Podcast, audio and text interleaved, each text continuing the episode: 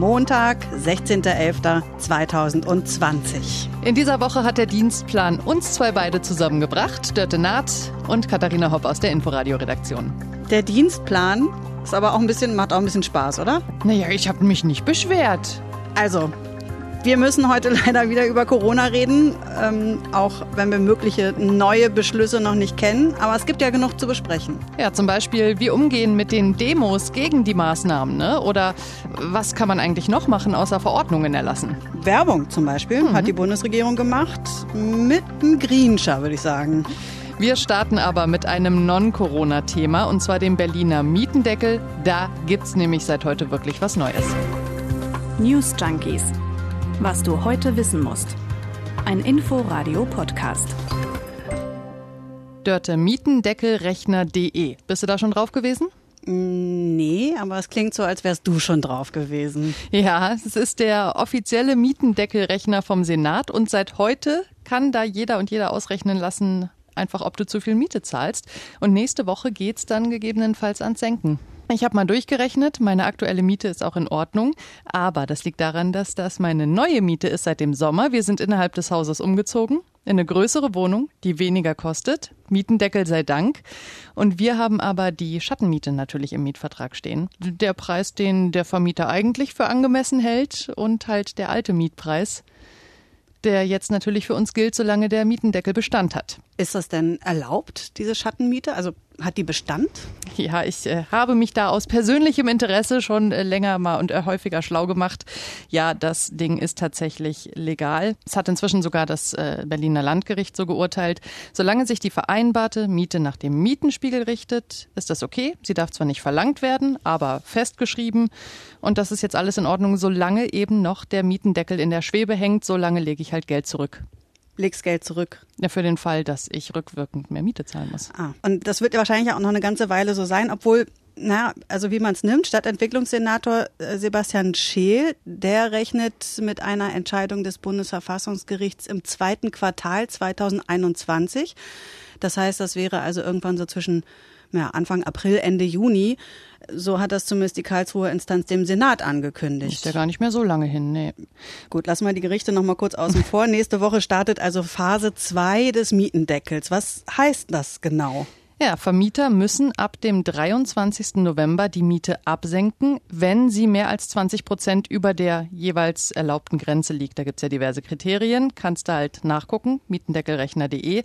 Und geschätzt ist das bei ungefähr 340.000 Haushalten der Fall. Und das heißt dann, die Mieter müssen gar nichts machen, richtig? Nee, also eigentlich musst du nichts machen. Der Vermieter muss aktiv werden. Aber wenn der Vermieter sich nicht rührt, klar, dann musste was machen, sagt auch der Geschäftsführer vom Berliner Mieterverein Rainer Wild wird es bis zum 1. oder 2. Dezember keine Gutschrift für die letzten Tage des Monats November geben, dann sollte der Mieter aktiv werden, auch wenn der Vermieter beispielsweise ab Dezember keine Senkung umsetzt. So, und ganz wichtig, du kannst dich nicht nur beim Vermieter melden, sondern auch direkt beim Senat. Das ist online möglich, da wo auch der Rechner ist. Und dann? Was passiert dann? Da, da sitzen, da sollen tatsächlich extra Leute sitzen, die dafür bezahlt werden, dass sie sich damit beschäftigen. Das hat Senator Scheel versprochen. Zum November haben wir schon die ersten Stellen besetzt. Es werden weitere im Dezember nachkommen. Wir haben auch noch einen externen Dienstleister dazu beauftragt, der uns in der ersten Phase mit unterstützt, weil wir hier mit einem höheren Antragsvolumen rechnen. Ja, aber äh, bei der Mietensenkung gilt natürlich dasselbe wie auch bei der Schattenmiete. Ne? Wenn möglich, lieber Geld zurücklegen, bis das Bundesverfassungsgericht entschieden hat. Die Welle ist nicht gebrochen. Oder um es mit der Kanzlerin zu sagen, die Zahlen stabilisieren sich zu langsam. Klar, wir reden über Corona. Man muss in jedem Fall festhalten, dass wir immer noch mittendrin sind in dieser Welle der Pandemie. Das ist der Ministerpräsident des Saarlandes, Tobias Hans von der CDU. Die Zahlen sind noch zu hoch. Sie müssen weiter runtergehen.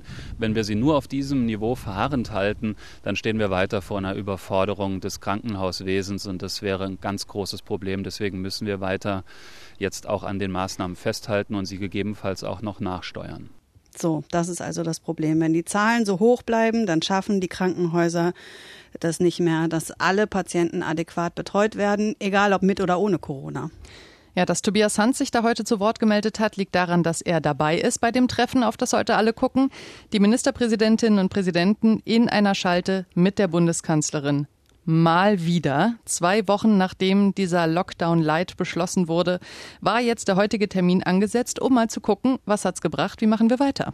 Wir sitzen hier zusammen um 16 Uhr und es ist noch nichts passiert. Wir haben noch keine Beschlüsse, über die wir berichten könnten. Man sitzt noch zusammen. Genau.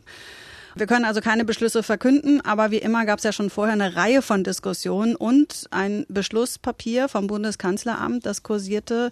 Also zumindest können wir sagen, worüber geredet wird. Ja, oder, oder auch worüber nicht. Ne? Also diese Beschlussvorlage, die war ja offenbar nicht mit den Ministerpräsidenten abgesprochen, weil zum Beispiel Maskenpflicht an den Schulen wurde ja heute Morgen heiß diskutiert. Ja, hatte, da, da hat offenbar jeder sofort was zu sagen. Ne? Ja, und auch kleinere Gruppen äh, in den Klassenzimmern und so. Das ist dann jetzt wohl wieder von dieser Vorlage verschwunden, nachdem einige Ministerpräsidentinnen und Präsidenten gesagt haben, ja, nee, das jetzt so auch nicht, machen wir uns mal alle Gedanken bis nächste Woche. Aber im Gespräch ist keine Feiern bis Weihnachten. Das hat letzte Woche ja auch schon Gesundheitsminister Jens Spahn bei uns im Programm gesagt. Verschärfte Kontaktbeschränkungen, dass sich auch Kinder und Jugendliche nur noch mit einem Freund treffen sollen und überhaupt draußen nur noch mit zwei weiteren Personen außerhalb des eigenen Hausstandes. Muss ich so ein bisschen an die belgischen Knuffelkontakte denken. Ja, ne, stimmt. Dass du dir eine Person aussuchen ähnlich. darfst, mit ja. der du knuffeln darfst. Und seitdem denke ich darüber nach, wer kann das sein? Wer kann das sein? Gut, aber so oder so, was auch immer da heute vielleicht beschlossen wird, auch das wären ja Verordnungen, die dann von den Ländern umgesetzt werden müssen. Also warten wir mal ab. Im Grunde geht's ja eigentlich darum, dass jeder Einzelne durch sein Verhalten mithilft, die Pandemie zurückzudrängen. Und wenn alle mitmachen würden, dann bräuchte man die Verordnung gar nicht. Ja, ganz einfach, oder? Ganz einfach. Das wurde jetzt einer ganz bestimmten Zielgruppe nochmal ganz gesondert erklärt. Ich glaube, das war im Winter 2020, als das ganze Land auf uns schaute. Kennen viele von euch bestimmt schon. Das ist der Einstieg zum ersten Hashtag besondere Heldenclip der Bundesregierung. Eine unsichtbare Gefahr bedrohte alles, woran wir glaubten. Und das Schicksal dieses Landes lag plötzlich in unseren Händen. Also fassten wir alle unseren Mut zusammen und taten, was von uns erwartet wurde. Das einzig Richtige. Wir taten nichts. Absolut gar nichts. Waren faul wie die Waschbären.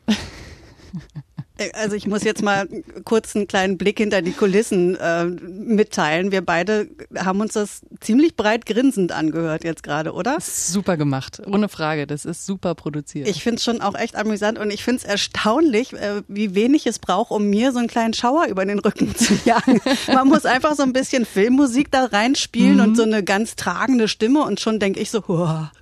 Hm, Gänsehaut, ne? Zack, da ist sie. Samstag ging dieser Spot online. Seitdem sind zwei weitere Clips schon gefolgt. Für alle, die jetzt am Wochenende tatsächlich nur geschlafen und genetflixt haben. Genau dafür werdet ihr von unserer Bundesregierung gefeiert mit den Videos. Und zwar tatsächlich mit dem Augenzwinkern. Verbreitet von Regierungssprecher Steffen Seibert auf Twitter. Mich hat das so überrascht, diese Aktion. Ne? Das ist wirklich was so komplett anderes als die Fernsehansprache der Bundeskanzlerin vor oder nach der Tagesschau. Komplett neue Wege, die man da beschreitet. Ja, wie findest du das? Völlig neuer Style. Ich habe ich hab ja eben schon gesagt, ich, äh, ich äh, muss jedes Mal grinsen, wenn ich es höre oder sehe. Ich habe das auch tatsächlich selber geteilt über meine Social Media Kanäle. Ich finde es ich finde es wirklich gelungen. Ich weiß, es gibt eine konträre Diskussion. Äh, du hast sie ja auch ein bisschen verfolgt, ne?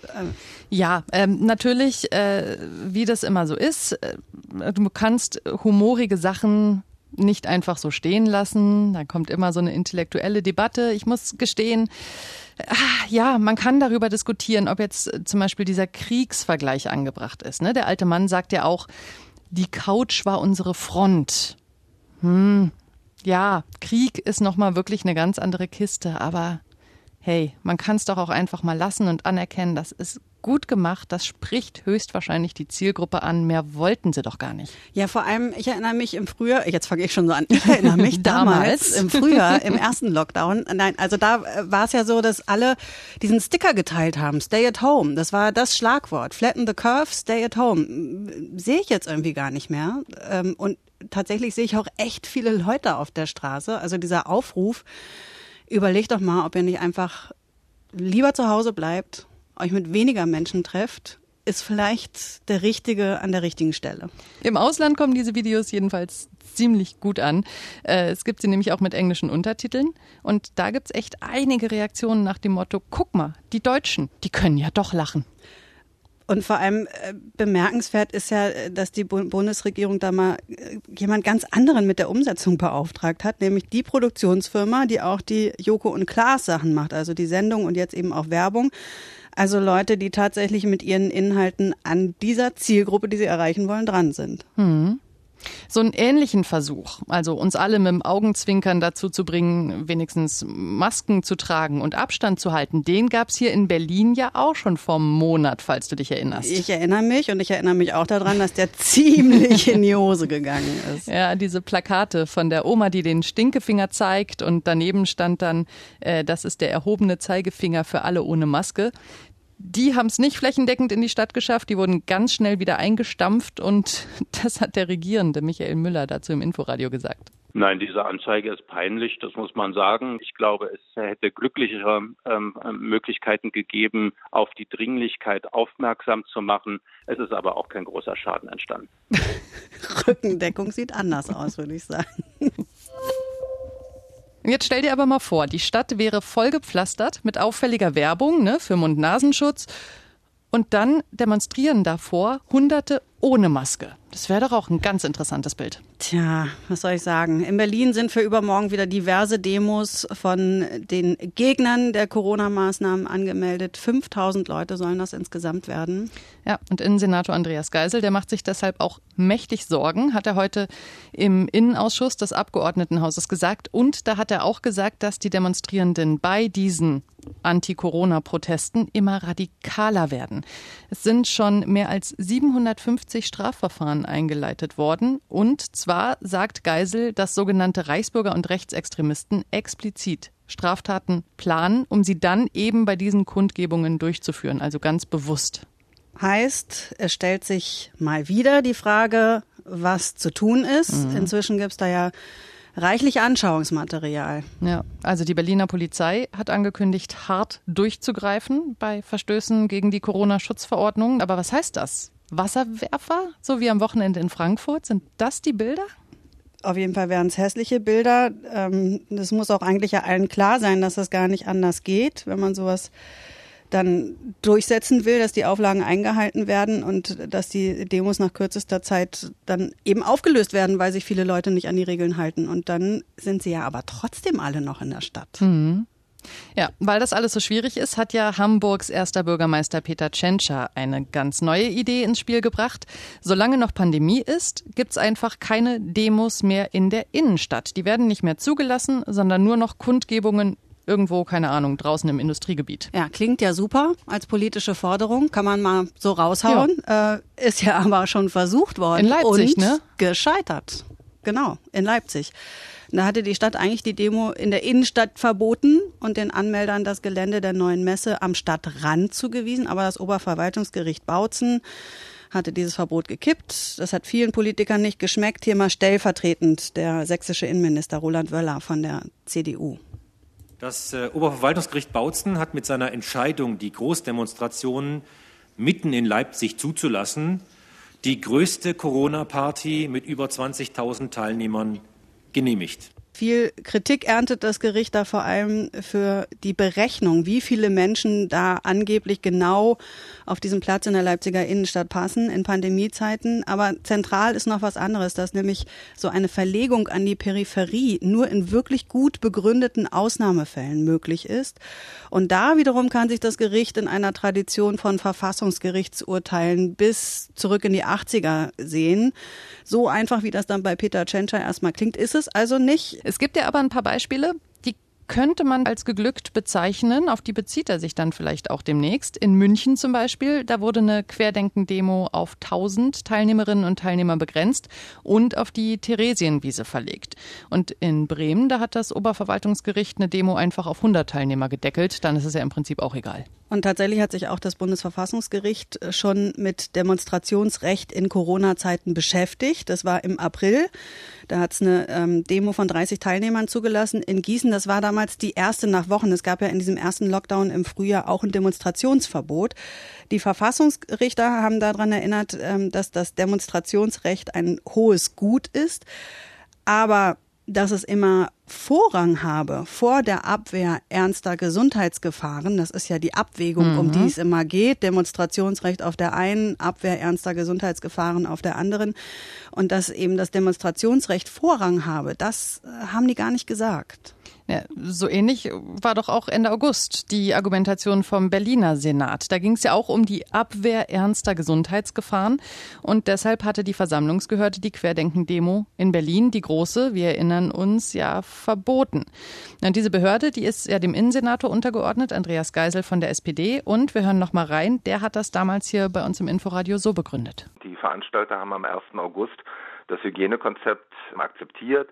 Sie haben Mund-Nasenschutz akzeptiert, sie haben den Abstand ähm, akzeptiert, aber als die Veranstaltung dann stattfand, als die Demonstration stattfand, als die Kundgebung stattfand, haben sie es ganz bewusst missachtet. Und jetzt haben wir dieselben Anmelder vom 1. August jetzt wieder für das nächste Wochenende, wieder mit einer solchen Veranstaltung und aufrufen, die ganz klar äh, machen, dass es das Ziel ist, diese Auflagen nicht einzuhalten. Das ist der eigentliche Sinn der Veranstaltung. Und da müssen wir abwägen, welches Gefahrenpotenzial für die Gesundheit der Teilnehmer, aber auch für andere Berliner und Berliner und vor allem auch für die Polizistinnen und Polizisten daran liegt, die dann solche Auflagen durchsetzen müssen. Tja, wir alle haben es erlebt. Dieses Demoverbot hat so nicht gehalten. Verwaltungsgericht und Oberverwaltungsgericht haben entschieden, dass das Grundrecht auf Demonstrationsfreiheit dann eben doch höher zu bewerten sei und dass die Demoanmelder eine zweite Chance verdient haben. Das war dann die Demo Ende August, bei der die Reichsflaggenträger plötzlich hm. auf die Treppen des Reichstags drängten und von nur drei Polizisten aufgehalten wurden. Ja, und man muss ja leider davon ausgehen, dass das in Zukunft einige auch wieder versuchen werden. Der Reichstag wird wahrscheinlich dauerhaft besser geschützt sein. Aber wir müssen uns diese Zahl mal vor Augen führen. Bis Weihnachten sind allein in Berlin mehr als 100 Veranstaltungen angemeldet, also von diesen selbsternannten Querdenkern. Und äh, da wird's ja, eigentlich vorprogrammiert immer wieder zu diesem Konflikt kommen, dass sich Menschen ganz bewusst und absichtlich nicht an die Corona-Maßnahmen halten. Die Frage ist, ja, wo kann das hinführen? Wie kann man das lösen? Also ich glaube tatsächlich, dass es wahrscheinlich nur über die Polizei laufen kann. Also dass die einfach jedes Mal wirklich konsequent durchgreift, nach kürzester Zeit äh, die Demo auflöst, die Leute nach Hause schickt. So lange, bis irgendwann ein Großteil der Menschen dann vielleicht keinen Bock mehr hat. Aber ja, das ist natürlich wahnsinnig anstrengend, aufwendig, teuer und ist auch manchmal vielleicht einfach gar nicht so richtig möglich wie bei den 20.000 in Leipzig. Das sind dann einfach auch zu viele. Ja, vielleicht werden die Gerichte auch anders urteilen, weil die Infektionszahlen jetzt ja ganz andere sind als im August zum Beispiel. Mhm. Also da könnte auch eine andere Abwägung dann dahinter stehen, weil jetzt ist ja vielleicht die Abwehr ernster Gesundheitsgefahren höher zu bewerten als das Demonstrationsrecht. Das wäre ein Weg. Aber müsste es dann nicht konsequenterweise auch heißen, gar keine Demos mehr in den Innenstädten? Weil du kannst ja nicht eine Demo gegen Klimawandel, auf der sich dann alle an die Corona-Regeln halten, erlauben und die von den selbsternannten Querdenkern aber verbieten, so nach dem Motto gute Demo, schlechte Demo. Das klingt irgendwie schon ein bisschen nach Willkür. Das geht doch in unserem Rechtsstaat gar nicht. Ja, äh, wenn man das inhaltlich so sehen würde und sagen würde, ah, die gefallen mir, die demonstrieren gegen Klimaschutz und die gefallen mir nicht, weil da sind noch so ein paar Rechtsradikale dabei, dann ja, da gebe ich dir recht. Aber in diesem Fall haben die, ähm, die Leute von Querdenken ja immer wieder bewiesen, dass sie sich nicht an die Auflagen halten, die da vereinbart sind. Und dann fände ich es ehrlich gesagt auch in Ordnung zu sagen, die Klimaschützer, die haben sich immer an die Auflagen gehalten, haben wir keinen Grund zu glauben, dass sie das diesmal nicht tun werden. Und bei den anderen sieht es eben anders anders aus. Wenn denn die anderen immer denselben Anmelder haben, ja. Ja. ja, äh, wir werden dieses Problem nicht lösen. Wir sind ja aber auch keine Juristinnen, aber spannend bleibt's. Ja, auf jeden Fall spannend. So, die Pandemie bringt mit sich, dass ich unheimlich viel gelernt habe. Viel über Virologie natürlich, äh, aber auch über Geografie. Also ich hätte jetzt vorher nicht gewusst, wo Wuhan ist zum Beispiel. Nee, ich weiß ich auch nicht, wie es dir geht. Und äh, soll ich dich an meiner neuesten Erkenntnis Ja, bitte. teilhaben lassen? San Marino. Da äh, habe ich diesen Beitrag hier gehört von unserem Italien-Korrespondenten. Ein paar Kilometer entfernt in Italien sind alle Gastronomiebetriebe geschlossen. Hier in San Marino aber, wo man auch in Covid-19-Zeiten abends die Bässe. Die Mailänderin Simona bei Freunden in der Gegend untergekommen, ist auf einen Aperol Spritz hier. In Mailand ist alles zu, ich bin abgehauen. Hier dagegen ist alles offen. Ich habe mich ein bisschen gewundert. Warum ist das in San Marino anders als in Italien, wenn es doch mitten in Italien liegt? Weil du nicht wusstest, dass San Marino ein eigenständiger Zwergstaat innerhalb Italiens sozusagen nee, wusste ist. ich nicht, aber du wusstest es. Ich, ich wusste es, weil San Marino eine eigene Fußballnationalmannschaft hat. Ja. Okay. Mhm. Ja, egal, woher man sein Wissen hat, Wissen ist Wissen. Ja, äh, hast du mir was voraus mit deiner Sportaffinität, nenne ich es mal? So, und wieso dürfen da jetzt alle feiern? Na, weil die Regierung von San Marino ähm, sich das anders überlegt hat als die von Italien. Na, wird die italienische Regierung aber feiern. Im Übrigen geht das jetzt nicht mehr, dass die einfach dahin fahren und das genießen, weil die Regionen drumherum jetzt Reisebeschränkungen erlassen haben. Ganz ehrlich, alles andere hätte mich jetzt aber auch wirklich gewundert. Gehen von Berlin aus EasyJet-Flüge? Wir haben doch eben über die Eigenverantwortung geredet. Nicht für Katharina. mich. Nein, nein, nein, nicht für Ach mich. so, du fragst für eine Freundin. So, komm, lass uns mal aufhören, bevor wir uns um Kopf und Kragen reden, okay? Also, das war's für heute. Morgen sind wir wieder da. Bis dahin könnt ihr uns auch gerne schreiben. newsjunkies.inforadio.de. Alles, was euch so einfällt zur heutigen Folge.